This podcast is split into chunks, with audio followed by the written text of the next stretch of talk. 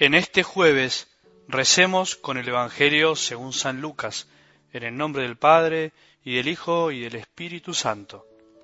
Los fariseos le preguntaron cuándo llegará el reino de Dios. Él les respondió, el reino de Dios no viene ostensiblemente, y no se podrá decir está aquí o está allí, porque el reino de Dios está entre ustedes. Jesús dijo después a sus discípulos, vendrá el tiempo en que ustedes desearán ver uno solo de los días del Hijo del Hombre y no lo verán.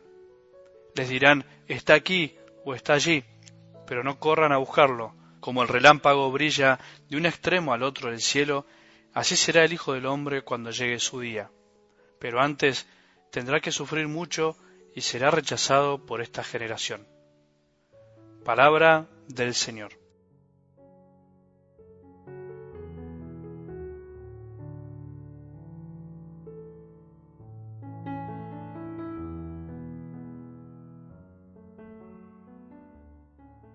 No suena muy lindo que Jesús nos diga que podemos vivir esta vida como necios o como prudentes. Parece duro, como tontos o inteligentes, podríamos decir también.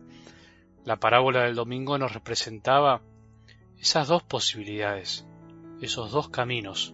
No había intermedios. Las jóvenes necias y las prudentes, mitad y mitad. Nosotros podríamos decir cristianos necios o prudentes discípulos tontos o inteligentes. Nos guste o no, nos guste escucharlo o no, la cuestión es así. Después podremos aceptarlo o no escucharlo, pero es así. Son muchísimos los simbolismos de esta parábola y el sentido que se le puede dar a cada detalle, sobre qué significa cada cosa. Las necias y las prudentes, sobre lo que simbolizan las lámparas, el aceite, el hecho de llevar o no el aceite necesario, el quedarse dormidas, el salir a pedir aceite de emergencia, el no querer compartir el propio aceite, la espera del esposo, la llegada y el llamado repentino, el hecho de que se cierre la puerta y se desconozca las necias, y así muchas cosas más. Como verás, la riqueza de la palabra de Dios es inagotable y nunca se acabará. Pero solo me animo a agregarte algo más, y es el hecho de que Jesús nos muestra dos posibilidades o dos modos de vivir la vida de la fe, porque en definitiva dormirnos en la espera es normal, es parte de la vida. De hecho, se duerme las diez, pero la gran diferencia está en haberse provisto del aceite, en guardarse luz, combustible para el encuentro, en valorar la venida del esposo, en saber que será un encuentro con Jesús y no cualquier otra cosa. Sería de algún modo en tomarse en serio la vida o solo esperar que nos pase por encima. Tomarse en serio la vida eterna, sabiendo que todo lo que hacemos acá vale la pena y se tendrá en cuenta. No tiene sentido desaprovechar todo lo que podemos hacer hoy pensando que después podremos avivarnos, como se dice en Argentina, al final, para poder de algún modo zafar. Una cosa es la misericordia y otra cosa es ser necio y hacerse pasar por inteligente. De algo del Evangelio de hoy, Jesús nos deja, creo que una enseñanza muy profunda que muchas veces dejamos de lado en la iglesia y que se relaciona con lo que venimos meditando. El reino de Dios ya está, ya llegó entre está entre nosotros, pero también por la fe sabemos que llegará algún día a ser pleno, llegará a su plenitud. La resurrección ya se dio y se da en cada uno de nosotros pero se completará plenamente al final de los tiempos, cuando Jesús vuelva. No solo hay que esperarlo, no solo hay que saber esperar, sino hay que saber mirar el hoy, el ahora. Solo podrá percibir su llegada cuando venga al final de los tiempos aquel que ha sabido encontrarlo ahora, entre nosotros. El prudente, aquel que está atento siempre y empieza a darse cuenta de que el reino no está allá o más allá de nosotros, sino que está acá, entre nosotros.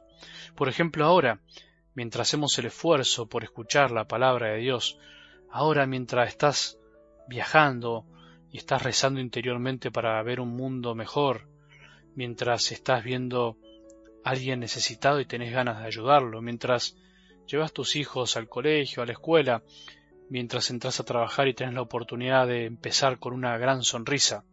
Miles de maneras de hacer presente el reino de Dios.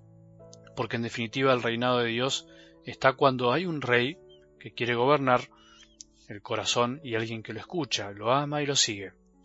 Dios Padre reina cuando alguien lo deja reinar, y ese alguien hoy tenemos que ser vos y yo. No esperemos que sea otro. Él respeta nuestra libertad.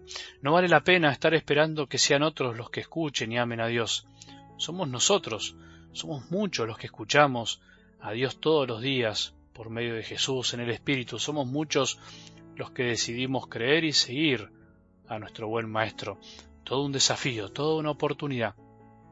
Dice Jesús que el reino de Dios no vendrá ostensiblemente, o sea, no vendrá de modo espectacular, no vendrá a la manera de las películas de Hollywood. No esperes la llegada del reino como esas películas apocalípticas que de algún modo les gusta llamar la atención.